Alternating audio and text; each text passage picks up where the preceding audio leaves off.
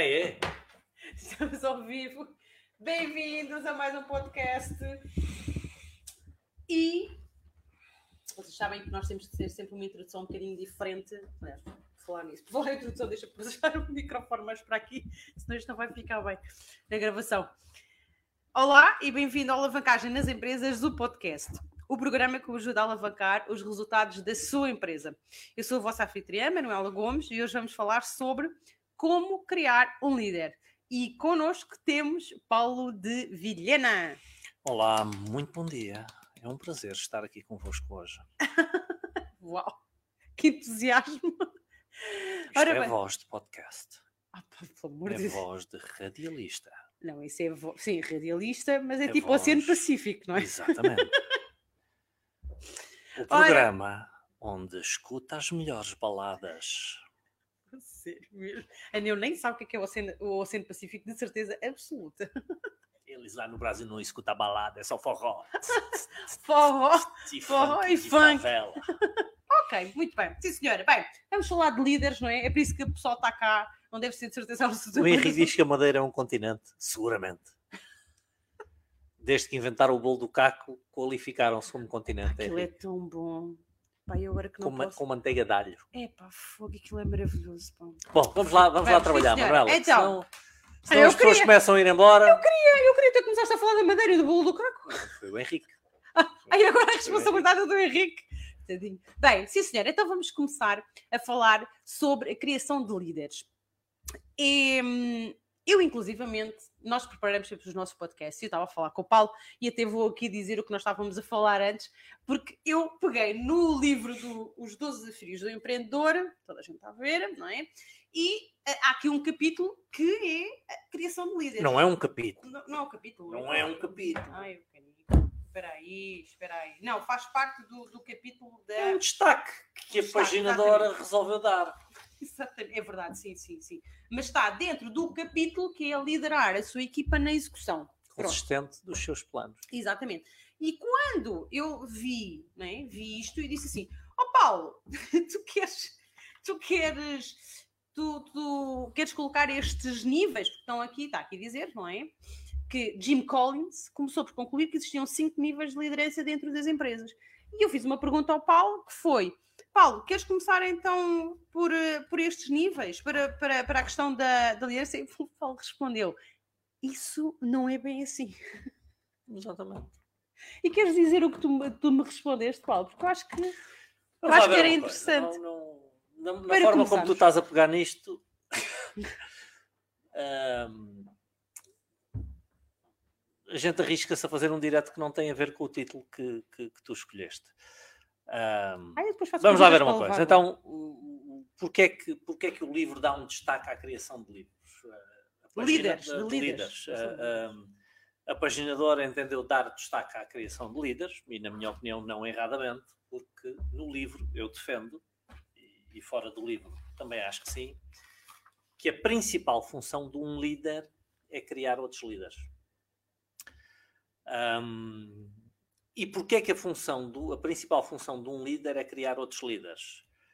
Para que nós possamos multiplicar a nossa liderança. Ou, sendo mais rigoroso, multiplicar a nossa capacidade de liderança. Ah, o, o que é que isso significa? Si- Significa que cada um de nós tem uma capacidade de liderança sempre com alguns limites práticos e alguns limites concretos. Ou seja, talvez alguns de nós consigam apenas liderar-se a si próprios. Alguns de nós nem a si próprios conseguem liderar-se. Eh, e o que é isto de liderarmos a nós próprios ou não nos liderarmos a nós próprios? É aquilo que nós chamamos de autodisciplina. Ou seja, alguém autodisciplinado é alguém que se lidera a si mesmo. Ahm, e depois já lá vamos aos cinco níveis de liderança. Ah, é alguém que se lidera a si mesmo, é alguém que se consegue disciplinar a cumprir um determinado número de práticas simples e repeti-las diariamente de forma disciplinada. Então, estima-se que apenas 3% das pessoas eh, consigam autoliderar-se, ou seja, serem autodisciplinadas. Ahm, alguns de nós conseguem, para além de se autoliderar, conseguem liderar outras pessoas. Mas um, um número limitado. Talvez eu consiga liderar-me a mim e outra pessoa.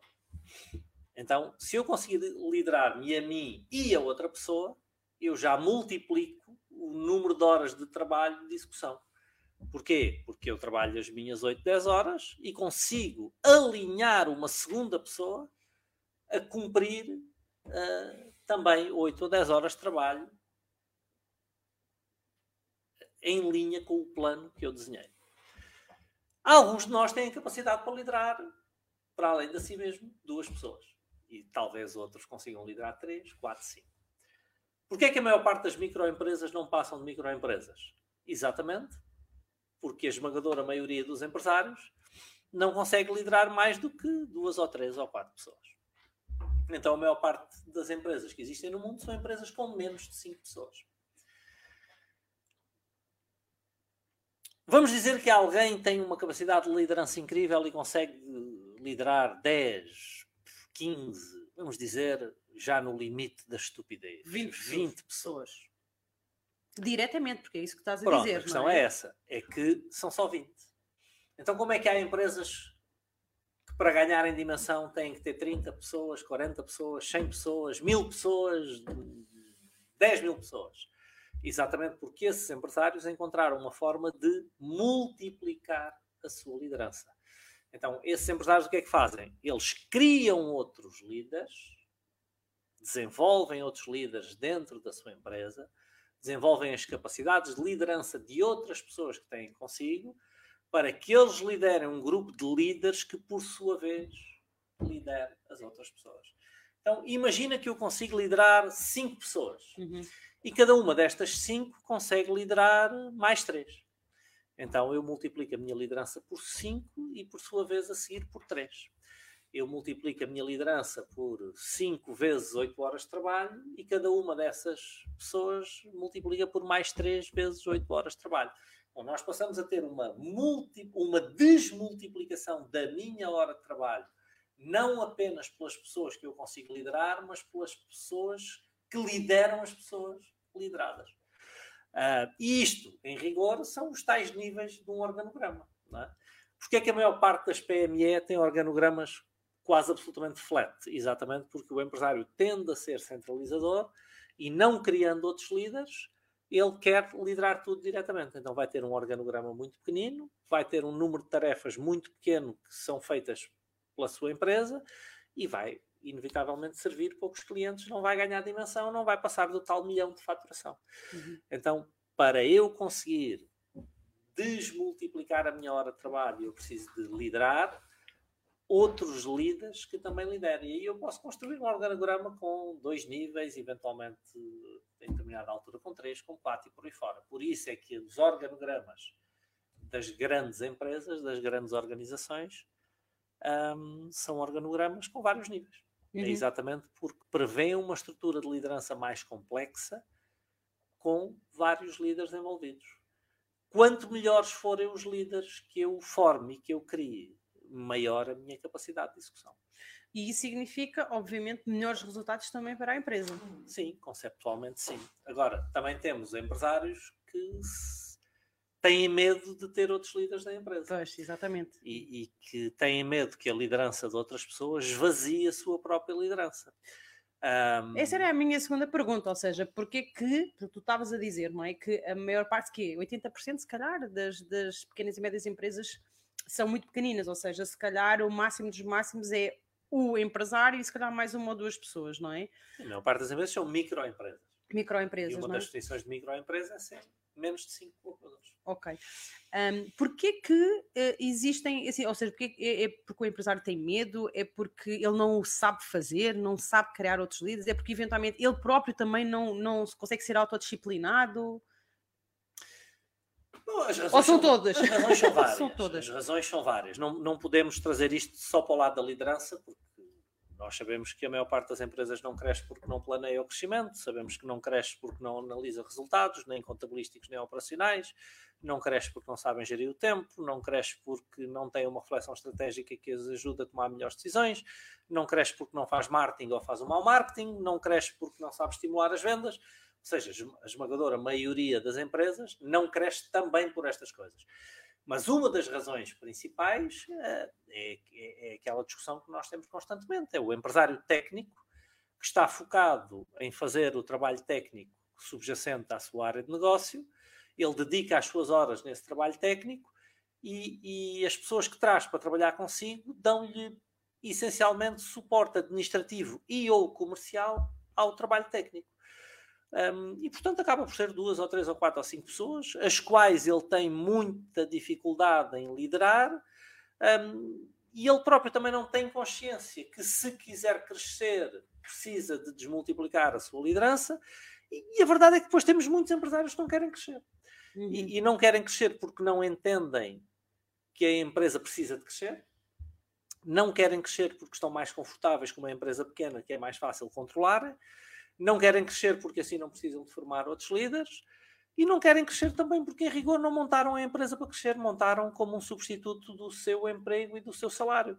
Uh, a verdade é que a esmagadora maioria das pessoas que se estabelece por conta própria, uh, aquilo que está a montar é um autoemprego, não é uma verdadeira empresa do ponto de vista conceptual. Uhum. Embora a forma seja uma forma empresarial.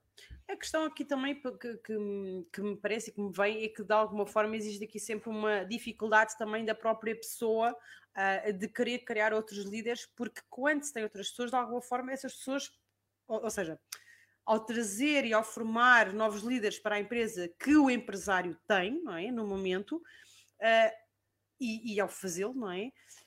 Essas pessoas acabam por depois também uh, colocar questões, ou, colocar até a própria em questão uh, tudo o que o empresário faz, não é? De alguma forma, por exemplo, uh, também colocam-se um, dificuldades, porque gerir pessoas também não é fácil, não é?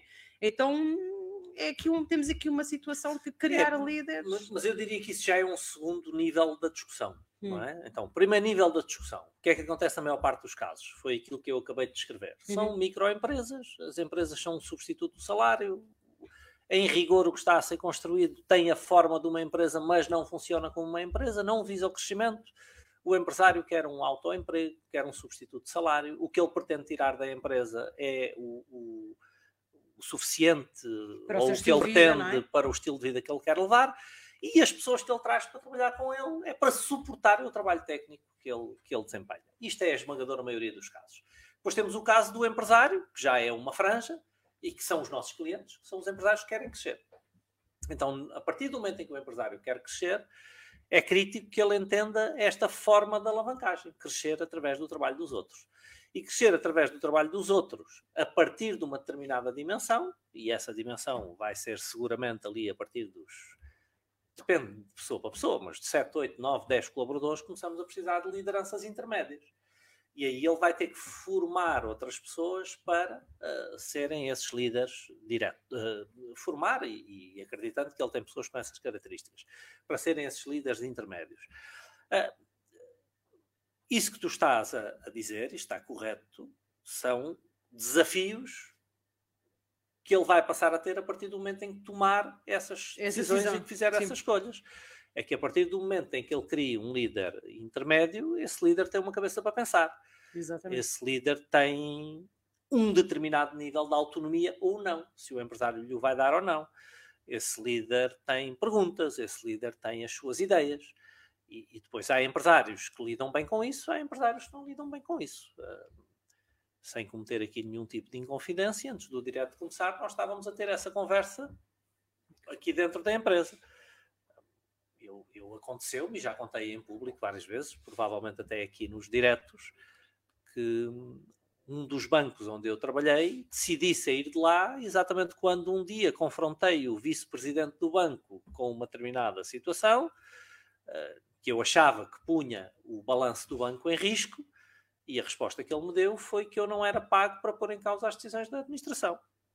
E entre outras coisas que estavam a acontecer, eu entendi que se não era pago para pensar, que talvez uh, ali. precisasse de um desafio profissional diferente. Uh, porque uh, a confrontação que eu fiz foi o mais positivo que podia ser. Eu estava preocupado com o resultado do banco, eu estava preocupado que aquilo pudesse pôr o banco em risco. Só a título de curiosidade, nove anos depois de eu sair, o banco faliu por conta das operações que eu tinha questionado. Bom, mas isso é uma parte. Outros líderes uh, não têm esta postura e gostam de ser desafiados, gostam de ser questionados. Aliás, eu, eu, há um livro qualquer até que tem, tem esse título: Um bom líder não aceita um sim como resposta, hum. qualquer coisa do género. Um, eu li há muitos, muitos anos. Ok. Uh, então, um, eu gosto de acreditar que uma boa liderança é uma liderança que quer ser desafiada, que quer ser questionada, que ser, quer ser confrontada. Eu quero que a, que a minha equipa, eu quero que os meus líderes questionem os meus raciocínios, confrontem os meus raciocínios, me obriguem a testar os meus raciocínios. Uh, não quer dizer que eu mude de opinião depois de ser confrontado, questionado e testado, mas posso mudar. Em alguns uhum. casos mudarei, em outros casos não mudarei. Mas o teste do meu raciocínio é sempre qualquer coisa que eu acho que hum, virá no benefício da equipa e no benefício da, da empresa. E, portanto, esses depois são as questões do estilo de liderança. Eu acho que um líder com autoestima não tem que ter medo de ser questionado nem discutir as suas ideias. Eh, quando nós não queremos ser questionados nem queremos discutir as ideias, é porque não estamos assim tão confortáveis em relação a elas, nem, portanto, estamos de alguma forma eventualmente inseguros. Encontrei aqui o livro, eh, será este que é Grandes Líderes Não Aceitam Sim como Resposta, de Michael A. Roberto? Muito provavelmente é esse. É, exatamente. Diz aqui que é um livro exemplar que irá inspirar e educar a próxima geração de líderes. Ok. Muito não bem. achei o livro incrível, tá? Não, okay. não, só, não, só para não. Ah, o Paulo recomendou. Não, não recomendei, não, nem deixei de recomendar. Exatamente, uh, só, uh, só, só fizeste referência. Li o livro e o título é um, é um título fortíssimo. E Exatamente. é sobre isso que o livro fala. Não, não foi dos melhores livros que eu li, mas uh, foi, foi-me oferecido e, e a ideia é boa, de facto. Eu não, não sei se me interessa ter uma equipa de, de yes people, não é? De pessoas que simplesmente estão aí yes, para dizer à mãe. Yes, Prime Minister. dizer à, à, mãe, à mãe aquilo que eu digo. Não, eu quero ser questionado, eu quero ser desafiado, eu quero ser confrontado, eu quero ser testado, porque sei que as minhas decisões são melhores na medida em que eu recebo os contributos da, dos outros líderes que estão, que estão à minha volta. E, e, eu cito sempre o exercício de sobrevivência que eu costumo fazer nos, que eu costumava fazer nos cursos de liderança, porque já não damos curso de liderança, em que nós provávamos exatamente isso. Uh, a decisão tomada pelo líder sozinho raramente é tão boa como a decisão tomada pelo líder depois de escutar a equipa. A equipa que está à sua volta. Esse exercício é apenas fabuloso. Eu acho que todas as empresas deviam fazê-lo. Era, era muito, muito, muito bom.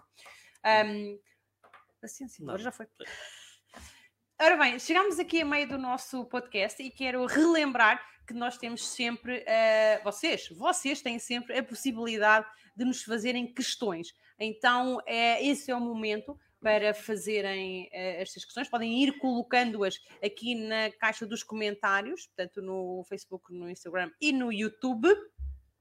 Nós prometemos que vamos tentar responder a todas, às vezes não conseguimos, às vezes são muitas, às vezes há muita participação. Hoje já temos aqui uma pergunta, mas se calhar. Queres, queres responder a já esta, esta pergunta? Tu é que mandas, uh, tu, é que, tu, tu é que és a alma desta cena toda. Sabia sabia. That was going to get and bite me. Ora bem, então temos aqui o Helder a perguntar: considera que o objetivo final do líder deverá ser sempre o de passar a investidor ASAP, portanto, as soon as possible, o mais rapidamente possível, implicando forçosamente a busca e treino constante de líderes operacionalmente melhores que ele? Ou o verdadeiro líder é o que está sempre presente fisicamente? Hum. É uma boa pergunta, Helder. Um, nós, nós, nós temos,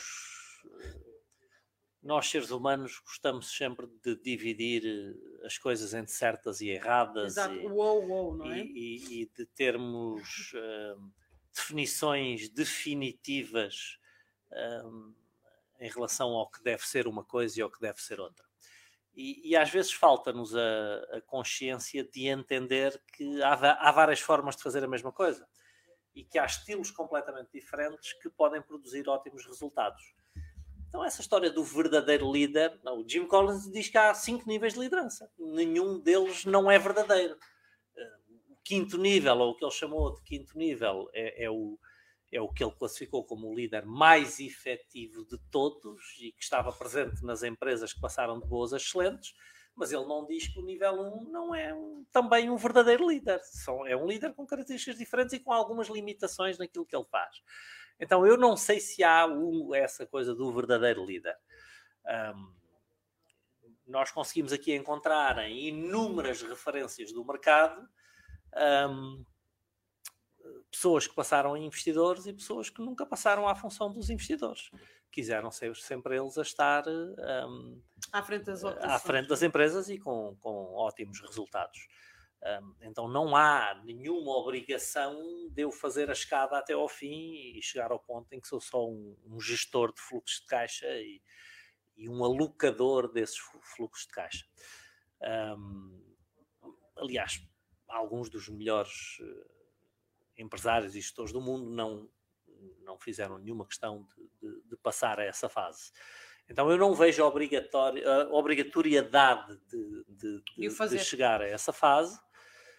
Um, admito até que alguns líderes empresariais terão escolhido essa fase muito mais por cansaço e muito mais por terem dedicado décadas largas da sua vida a construir qualquer coisa fora de série e, e chegaram a uma fase em que lhes apeteceu fazer coisas diferentes, depois de já serem muito ricos, quem sabe multimilionários ou bilionários, de fazerem coisas diferentes ou de terem um estágio um bocadinho mais calmo na, nas suas vidas. Obviamente que para darem dimensão às suas estruturas, eles tiveram que chegar a esse ponto. Nós vemos casos como o Warren Buffett, que está, estará a fazer 90 anos, se eu não estou em erro, em fevereiro próximo, e que continua a ser ele o continua. responsável diretamente pela esmagadora maioria dos investimentos que a empresa faz. Exatamente. E tenho cuidado de dizer a esmagadora maioria, porque nos últimos anos ele já constituiu uma equipe de gestão que possa assumir a gestão dos ativos financeiros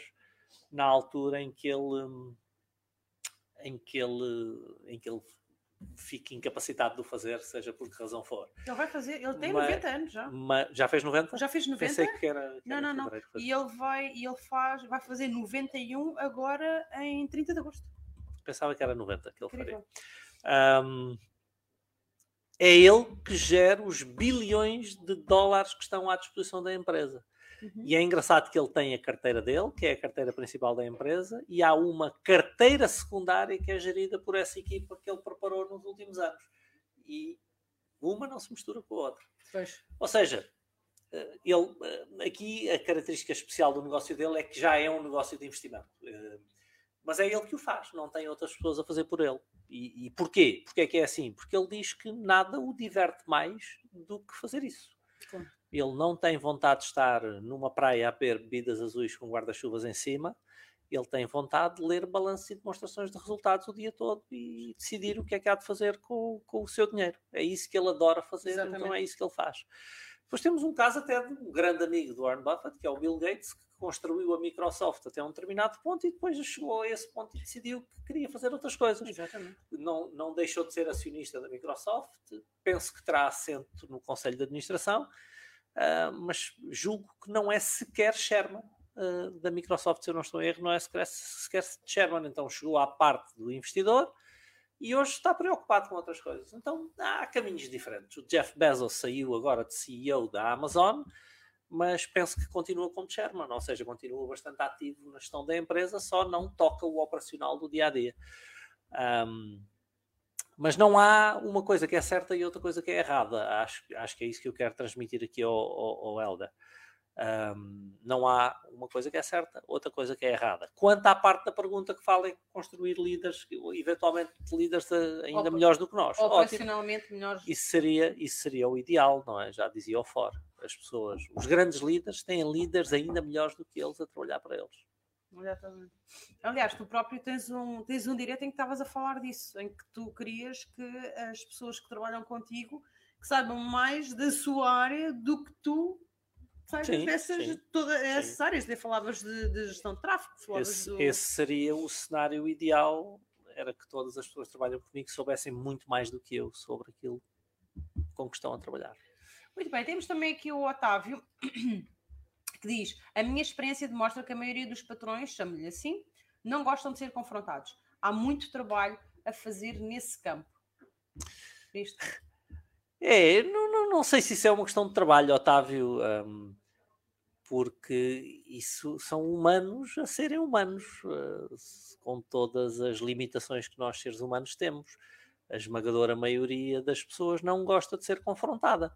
Uh, aliás, nenhum de nós gosta, em rigor. Uh, quais são as pessoas de quem nós gostamos? Aquelas que pensam igual a nós e parecido connosco. Se alguém pensa diferente, nós ensinamos a juventude, aliás, o Nietzsche dizia isso, nós corrompemos a juventude exatamente quando os ensinamos a apreciar mais quem pensa como eles do que quem pensa de uma forma diferente. Todos nós procuramos concordância nos outros e a discordância é muito desconfortável. Eh, ainda assim é na discordância que nós podemos aprender e é na discordância que nós podemos crescer. Aliás, nós vemos, e as redes sociais são um ótimo exemplo disso, eh, as pessoas abominam quem pensa de forma diferente. Uhum. Nós temos os fulanos de esquerda a, a abominarem os da direita, a serem absolutamente violentos com os da direita, os da direita a serem absolutamente violentos, violentos com os da esquerda, os muçulmanos com os católicos, sei lá, os, até, até, Sim, é até as raças, eh, as raças que, que, agora não se pode dizer que são raças, ou que, ou que se descobriu que afinal não são raças, mas uh, as, as, várias cores que o ser humano pode assumir, muitas vezes não gostam uns dos outros e, e, e, e há confusão também. E, insultam-se e agridem-se verbal e às vezes até fisicamente os, os, adeptos de um clube de futebol não gostam dos adeptos do outro clube de futebol, as pessoas de um país às vezes não gostam das pessoas do outro país. E, ou seja, nós, nós tendemos a encontrar conforto nas pessoas que em, em quem nos revemos por acharmos parecidas connosco e desconforto nas pessoas em quem não nos revemos por não acharmos parecidas connosco. E portanto, isso é a natureza humana e, e, eu não sei se isso algum dia vai mudar. Não, não. Da mesma maneira que uma senhora muitas vezes fica mais confortável em falar de, assuntos, de certos assuntos com outra senhora e os homens ficam mais confortáveis de falar de certos assuntos com outros homens. E as crianças com crianças e os adultos com adultos. não sei se isso não é a natureza humana e, e sequer se é importante mudar isso. Agora, Otávio, também estou de acordo na vertente em que era bom que uh, os líderes empresariais fossem capazes de, ao longo do tempo, abrir a sua consciência uh, e entenderem os benefícios da confrontação. É isso que eu faço. Tento explicar às pessoas que há benefícios importantes um, nessas coisas. E na troca de ideias. E, Otávio, assim como quem não quer nada, está a ver assim, só como quem não quer nada, pode um dia partilhar com o seu patrão uh, o, aqui o, o, perfil do Paulo. Só assim, olha, olha, pensei em si, eu estava a ouvir este senhor na internet, pensei assim, olha, aqui está. Aliás, isto é uma mensagem para o Otávio, mas para todos vocês, está bem? Para vocês que nos, nos, que nos seguem e que se gostaram dos nossos quando, podcasts. Quando, quando, quando o senhor vir um vídeo e disser este gajo é mesmo estúpido, vocês dizem foi por isso mesmo que eu partilhei, porque eu achei mesmo estúpido nunca se desmancha. Exatamente. E depois já não há confronto, há um alinhamento e depois vocês podem começar a falar de outras coisas. Estou inteiramente de acordo consigo, este gajo não diz coisa com coisa. Muito bem. Temos aqui também outra, outra pergunta do, do Sandro. Estou a ver que este tema é bom. As pessoas gostam disto. Quando se dá o caso do líder, uh, entre parênteses aprendiz, se torna mais capacitado que o líder, que é o mestre. Como é feita essa gestão no organograma? Oh, pronto, ok. Mais, é mais uma daquelas perguntas que não, não, não há uma forma certa de o fazer. Há vários cenários, há várias coisas que podem ser feitas. Um, alternativa mais radical, mas que há pessoas que têm a consciência suficientemente uh, refinada para o fazer. Um, é que eu, eu, não vejo nenhuma razão para um colaborador meu não ser o diretor-geral da minha empresa. Aliás, quem me dera, quem me dera que rapidamente algum dos meus colaboradores, recrutado interna ou externamente, fosse melhor gestor da minha empresa do que eu próprio. Mas o teu sonho é entregar a empresa. É um, esse é um dos meus sonhos e eu ser só o Chief Creative Officer, eu ser o Chief Content Officer. Porque, de facto, acho que uma das coisas que eu aqui, e à medida que eu for amadurecendo, não é? E, e que me vá faltando às vezes pachorra para, para fazer coisas que fiz durante muitos anos, o meu, o meu sonho é um dia ser Chief Content Officer da empresa e ter um Chief Executive Officer, ou seja, eu ter um chefe aqui dentro. Não, não, a mim não me choca nada. Uh, conheço alguns uh, Empresário. empresários que, em determinada altura, perceberam que foram capazes de levar a empresa até um certo ponto, mas que se quisessem que ela continuava a crescer, que eles já não tinham uh, características para isso e que contrataram alguém para fazer esse papel, enquanto eles ficaram a fazer o trabalho onde eles são muito bons. Não são muitos os casos, mas eu conheço alguns casos. Isso para mim é consciência, é perceber até onde é que eu fui uma alavanca para a empresa e a partir de onde é que eu passo a ser um problema para a empresa. No, dia, entrave, não é? é no dia em que eu sou o limitador do crescimento, o ideal seria que eu tivesse consciência disso, contratasse um profissional para fazer o trabalho onde eu não sou tão bom e eu ficasse com o trabalho onde eu sou melhor. Uhum. Então, talvez eu consiga fazer crescer a minha empresa até um determinado ponto e de um determinado ponto para a frente eu preciso de outra pessoa com outras características, ou, ou se calhar mais nova, ou com outra consciência, ou com outra energia que eu possa já não ter. Então, essa é uma das alternativas. Outra, visão, é? outra das alternativas é que também não há problema nenhum de eu ter abaixo de mim no organograma pessoas melhores do que eu. Não, não, não há nenhum problema nisso. Uh, já usei a frase do fora há pouco, o Jack Welch também dizia isso. Estar na posição de liderança máxima não é assim tão difícil, é termos pessoas muito melhores do que nós em cada, uh, em cada área, em cada, cada área, em cada setor, em cada empresa, no caso deles também, e nós simplesmente fazemos perguntas inteligentes e os ajudarmos a decidir. Não, não há nenhum problema de eu ter pessoas melhores do que eu a trabalhar para mim não preciso sequer de passar para cima de mim no organograma. Uh, mas posso fazer, se o entender. Então não há uma forma certa de fazer e uma forma errada de fazer. Há um equilíbrio que nós temos que procurar e que nos sirva, que a nossa empresa sirva. As perguntas e, as, e, as, e os comentários continuam a chegar. O Alexandre diz: um patrão ou um líder tem de ouvir todas as opiniões, pois só aí consegue saber da saúde mental da empresa. Concordas, Paulo? Eu, eu não concordo com nada que, que esteja verbalizado como tem de. Não tem de nada. Pode, deve, seria desejável que. A minha opinião é, agora, tem de, não tem porra nenhuma. O gajo é o dono da empresa, ele não tem de nada, ele faz o que ele quiser. Como é que é? I own the joint, I can do whatever well, I want. Tá. Então, eh, eh, e desculpa, eu peço desculpa ao Alexandre, e o Alexandre tem não sempre é, participações é. importantes é. aqui. É, é, um preciosismo linguístico, mas é um, preciso, um preciosismo linguístico que eu importante. acho importante, uhum. porque nós fechamos-nos. Um, a uma parte importante das boas escolhas que nós podemos tomar, e eu costumo dizer que o, super o, o, o ser humano tem este super poder de fazer escolhas, é o único ser conhecido que parece ter esta capacidade, e é um super poder de facto, e nós limitamos este super poder quando criamos estas convicções limitativas, que é os tens de os tem de, os não posso. A linguagem. Nós, nós, é nós não temos fulcral. de nada e podemos tudo. A questão, a questão não é se eu tenho ou não tenho, se eu posso ou não posso. A questão é qual é a melhor escolha a fazer e a melhor decisão a fazer. tá, Alexandre, então é só um preciosismo linguístico, mas é um preciosismo linguístico que pode fazer toda a diferença no dia a dia. e a linguagem, e tu próprio também já falaste isso em várias outras ocasiões, a linguagem que nós usamos é absolutamente fulcral, quer dizer, é importantíssima como nós, como nós demos. E ainda há pouco estavas a falar também noutra, noutra questão, que é porquê o WoW, não é? Porquê o WoW? Porquê estar a usar o WoW? Um, o próprio Alexandre depois também acaba por fazer aqui uma pergunta que é se o confronto traz crescimento. Nós já... já, já...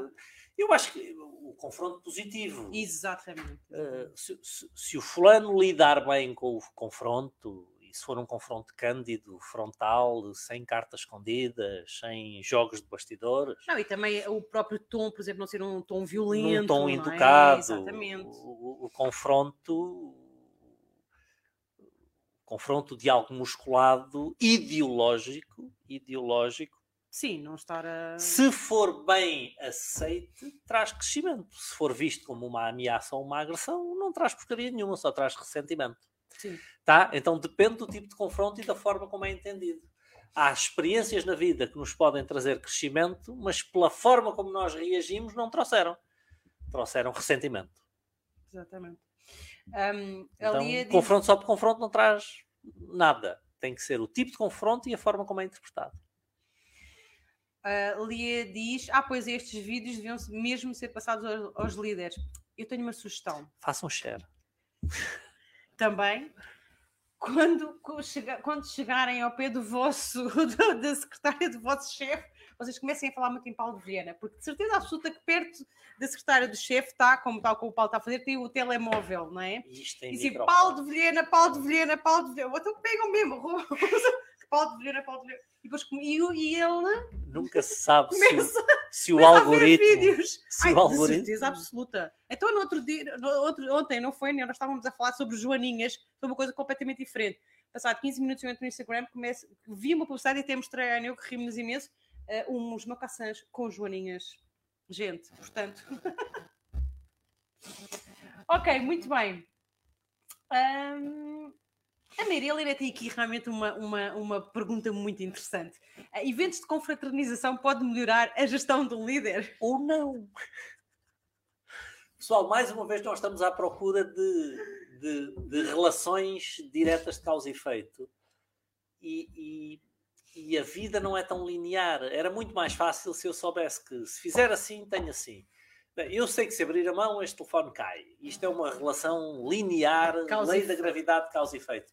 Mas quando se envolvem seres humanos, eh, as, as relações já não são todas tão lineares e tão diretas de causa e efeito.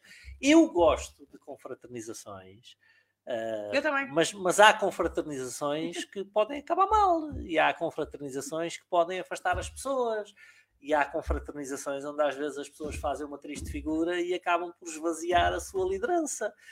Então depende. Tudo aquilo que é bem usado e bem interpretado é, é como uma arma. é? Uma arma, Exatamente. teoricamente, é feita para que as pessoas se possam defender com um motivo bom, não é? Mas pá, se for mal usada, pode ser usada. não é? Se calhar o exemplo da arma não é o melhor exemplo. Sim, não. Mas a pólvora, não é? A pólvora em si não tem nada de errado. A forma como usada a pólvora é que pode ter. A energia atómica não tem nada de errado. A forma como é usada é que pode ter. A Maria Helena agora está a dizer que aqui no Brasil as empresas ah, usam muito esse evento para conseguir ahm, então melhorar questão do. Sim. E, E, algumas muitos- até, e algumas até convidam as famílias dos colaboradores. Sim, nós aqui também já fizemos jantares de Natal em que toda a gente trouxe as famílias e, e houve prendas para toda a gente. E eu gosto dessas coisas. Agora, se eu for para um jantar desses e, e beber demais e, e- e- e- e consumir drogas e, e- e tratar mal e assediar as minhas colaboradoras e, e- ser indelicado e bater num colaborador meu que disse não sei o quê. Com um bocadinho Quer mais dizer, de força. Eu, eu é mal fiz um evento que tinha tudo para ser bom, mas eu não soube comportar-me no evento. Ou que alguém disse alguma coisa que eu levei a mal. E... Ah, então, o evento em si é neutro. Se for bem usado, tem bom resultado. Se for mal usado, pode ter mau resultado. Ahm, o Bruno diz que ter um colaborador melhor que nós e que seja capaz de liderar só pode ser um objetivo, nunca um problema. É um bom objetivo, sim senhor. Ora, ah, não, eu passei aqui um, que era também, novamente, ali a dizer: acho que é o sonho do homem de sucesso, liderar a sua empresa sem ter de estar lá sempre e a coisa fluir e crescer. Há homens de sucesso que sonham com outras coisas também. Adoro. A Sandra diz: tipo de líder descontraído faz eventos de confraternização. Disse o Paulo ontem. É assim, o problema é que quando confundem confraternização com o abuso da confiança, acredito que era. É, sim, as, as, as, pessoas muitas vezes me fazem essa pergunta se, se determinado tipo de intimidade com as pessoas não, não pode gerar abusos e não pode gerar falta de respeito. Um, eu, eu acho que o respeito não vem da intimidade um, ou da falta dela vem das pessoas eh, entenderem eh, a, sua esfera de, de, atuação e de influência e de respeitarem a esfera dos outros. Todos os meus colaboradores aqui na empresa, ou praticamente todos, me tratam por tu. Nunca ninguém, nunca deixei que ninguém me tratasse por doutor, nem, nem colaborador, nem, nem fora de, de colaborador. Um, tratam por tu, vão à minha casa, comem comigo, sentem-se à minha mesa, cozinho para eles, bebemos vinho juntos, divertimos-nos. Antes da pandemia, e é? nunca Era... senti, nunca senti em nenhum momento que algum deles uh, abusasse da, dessa intimidade que, que eu lhes dou. Em nenhum momento me recordo, já tive vários tipos de conflitos com vários tipos de colaboradores, mas nunca nenhum deles foi a falta do respeito e, e deixarem de entender que uh, trabalho é trabalho, conhaque é conhaque uh, e que há relações de hierarquia. Então tem muito mais, acredito eu, sempre. a ver com a nossa postura uh, do, que, do que com outras coisas. Fico, eu acredito que eu falando como colaboradora, não é, do, do Paulo, uh, ficou sempre muito bem delimitado o que, que é uma coisa e o que é que é outra, quer dizer, como diria outro, uma coisa é uma coisa, outra coisa é outra coisa, porque de alguma forma nós entendemos que são momentos diferentes, são, são ocasiões diferentes uh, e tal e qual como nós nos comportamos de maneira diferente quando estamos no escritório, não é? Ou quando estamos, quando eu estou a falar com o Paulo, falo com ele de uma determinada maneira, quando estou com o meu filho, falo com ele de uma determinada maneira, e quando estou com, com uma pessoa que eu nunca vi na vida no supermercado, também falo com ela de uma maneira diferente, não é? Se calhar a nossa relação, Manuela, é um bom exemplo. Nós, tu vieste trabalhar comigo, se eu não estou em erro, em 2006. 2006, exatamente. Já passámos sim. muita coisa juntos, umas Bastante. boas, outras menos boas.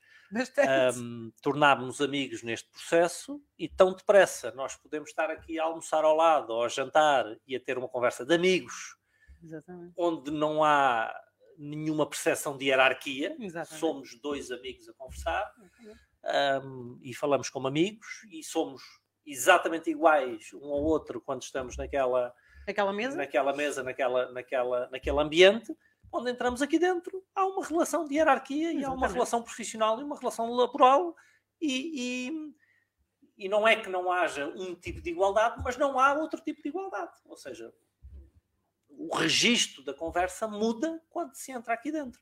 E não quer dizer que não sejamos descontraídos, não quer dizer que não brinquemos, não quer dizer que não nos divertamos juntos e que tenhamos deixado de ser amigos quando entramos aqui. Não somos todas essas coisas, mas o registro é totalmente diferente e eu nunca sequer tive que explicar isto a ninguém. Exatamente. Uh, é uma consciência, não, é uma consciência que todos nós temos, não é? Eu acredito que isso Agora, também... isso acredito eu que depende da forma como eu me comporto aqui dentro. Sim, uh, sim, e, e, sim. E, e, dizemos as neiras e rimos à gargalhada e, e às vezes até sou eu a puxar a brincadeira e, e às vezes dou comigo vezes. a pensar estou distraído. Bastantes vezes. Estou distraído em vez de não estarem a trabalhar eu estou aqui na galhofa.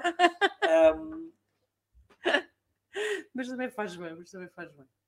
Mas toda a gente entende que há regras. Porque quando é, quando é preciso chamar a atenção de uma regra, chama-se. Quando é preciso pedir contas, pede-se.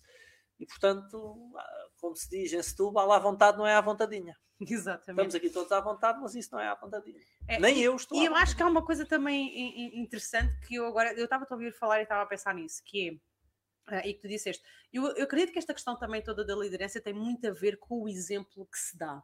Muito, muito, muito, é, muito. Tudo, tem tudo. Porque, porque eu ainda, ainda por cima estava a pensar aqui no, no título do nosso podcast, não é? Porque já estamos quase, quase, quase mesmo a chegar ao final aqui do, do nosso podcast e eu estava a pensar uh, como criar um líder, não é? Como criar um líder passa muito pela pelo exemplo, pelo que nós vemos do que tu, fazes, não é?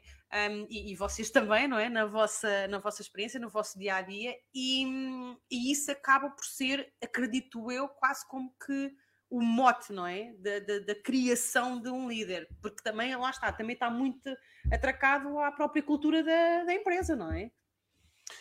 Sim, é, é isso mesmo. É, é, é, o exemplo, o exemplo que nós damos, acho que acaba por definir uh, implicitamente as regras do comportamento das pessoas. Então, eu acho que com o tempo toda a gente vai percebendo que há um determinado estilo de, de liderança, uh, mas que hum, esse estilo de liderança não significa que haja uma menor prestação de contas. Então há diversão, há brincadeira, há bom ambiente, mas prestação de contas também. Exatamente. Há resultados que têm que aparecer. Um, e, e, pronto, e à vontade não é à vontadinha. Não, não, não, há uma altura em que está claro qual é a hierarquia e o que é que tem que ser cumprido e o que é que não tem que ser cumprido. A última, a última pergunta deste nosso podcast, da experiência do Paulo no acompanhamento das PMEs, é a qualidade das lideranças intermédias mais importante do que a liderança principal? É a cabeça mais importante que o corpo? Eu, eu não consigo dizer, Helder, que acho, que acho umas mais importantes do que as outras, porque, porque isto é tudo um pacote bem amarrado. Se calhar o exemplo da cabeça é mais importante do corpo é um bom exemplo. É para, para que é que eu estou a decidir qual é que é o mais importante se uma não funciona sem a outra? Exatamente. Pá, se eu tiver só a cabeça, eu estou morto. Exatamente. Se eu tiver só o corpo, eu estou morto também. também. Então, uma não é mais importante do que a outra, elas dependem de si. Boas lideranças intermédias dependem de uma boa liderança inicial. Um, uma boa liderança inicial também depende de qualidade de lideranças intermédias. Se eu tivesse que escolher uma, eu escolheria. Um, a liderança principal, porque essa é responsável pela formadora das lideranças intermédias, pela seleção e pelo treino e por dar condições para trabalhar. Mas eu não tenho que escolher uma, é, é, é a tal história. Eu tenho que escolher entre o papai e a mamã.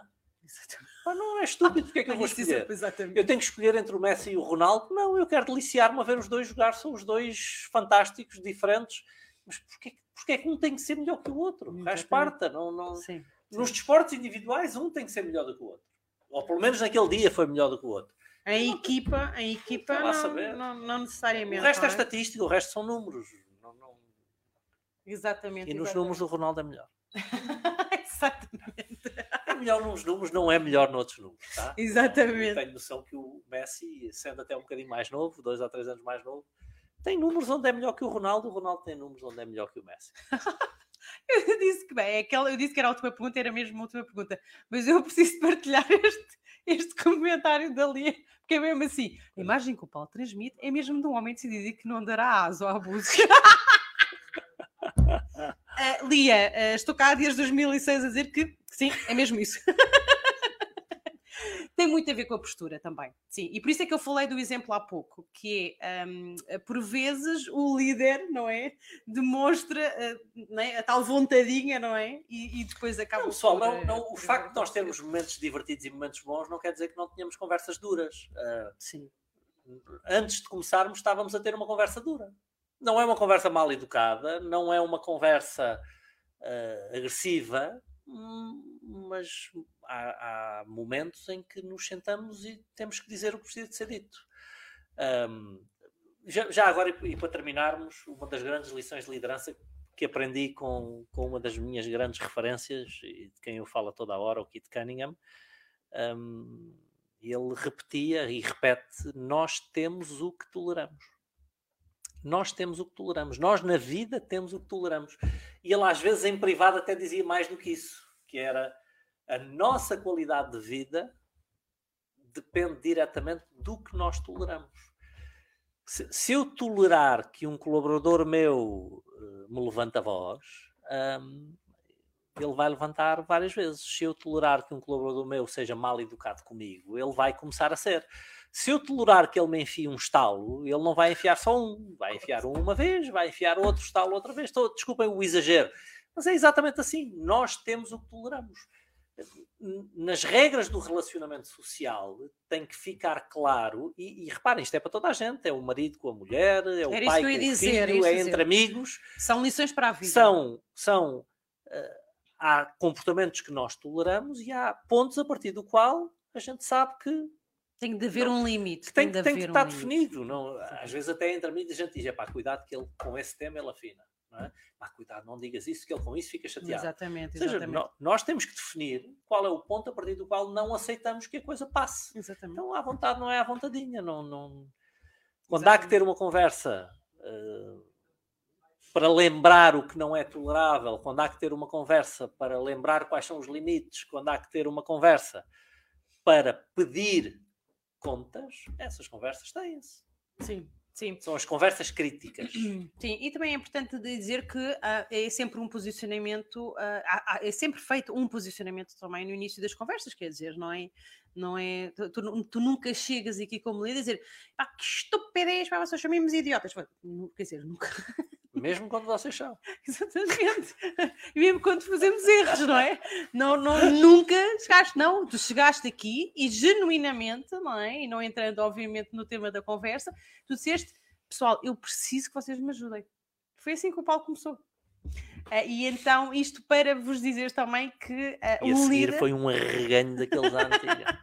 Foi nada, não existiremos, vá. Ahm, pessoal, já arrebentámos aqui o, o- o- o- tempo que nós tínhamos para o nosso podcast. Ah, queremos muito agradecer a vossa presença.